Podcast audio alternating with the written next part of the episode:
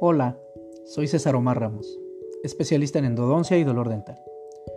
En esta oportunidad hablaremos de la administración local de fármacos para el tratamiento de la periodontitis. El tratamiento de la periodontitis se basa casi siempre en la higiene bucal, el desbridamiento radicular y la modificación de los factores de riesgo. Dada la etiología bacteriana y la patogenia inflamatoria de la periodontitis, se ha propuesto la aplicación local o la administración sistémica complementaria de medicaciones moduladoras de la respuesta del huésped. El tratamiento localizado ha recibido bastante atención debido al patrón específico del sitio de la destrucción de las infecciones periodontales y los posibles efectos colaterales de los antimicrobianos sistémicos y los antiinflamatorios. Otro criterio importante para el desarrollo de maneras eficaces para la aplicación local de las medicaciones en las bolsas periodontales proviene del conocimiento de que la administración sistémica de muchos fármacos y los antimicrobianos en particular produce concentraciones locales eficaces de fármaco activo libre en la bolsa periodontal y los tejidos circundantes. Hay tres vías básicas para la administración del tratamiento periodontal farmacológico complementario localizado. Colutorios en su versión de pastas dentales o barnices, irrigación subgingival y aplicación periodontal de sistemas de administración local. Los colutorios son útiles para el control de la biopelícula supragingival, la regulación de la inflamación gingival y posiblemente la recolonización del medio subgingival después del tratamiento periodontal. Su mayor limitación en el contexto del tratamiento farmacológico de la periodontitis es que no ingresan en el medio subgingival y por lo tanto no llegan al sitio deseado de acción.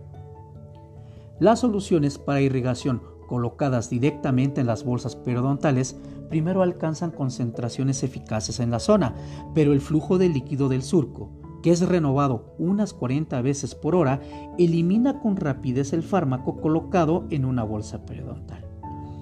La eliminación de un medicamento colocado en forma local dentro de la bolsa periodontal tiene una cinética exponencial y se calculó que la concentración de una solución de irrigación muy concentrada de un fármaco sin sustantividad que no se fija ya es ineficaz a los 15 minutos de aplicada. Este tiempo puede prolongarse mediante la aplicación de fármacos con sustantividad como las tetraciclinas, que se fijan a la superficie radicular o a la pared de los tejidos blandos de la bolsa periodontal y de ese modo establecen un reservorio del fármaco, que puede liberarse con lentitud para contrarrestar la eliminación que hace el flujo de líquido gingival.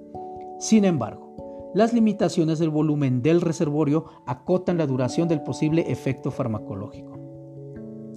Así, es difícil lograr una administración eficaz del agente farmacológico en el microambiente periodontal con colutorios y soluciones de irrigación.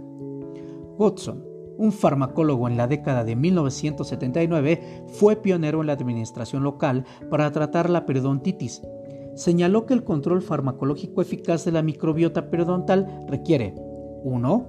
La administración de un fármaco con eficacia intrínseca en el sitio de acción que es la bolsa periodontal y tejidos circundantes. 2. Una concentración del fármaco superior a la concentración eficaz mínima. Y 3.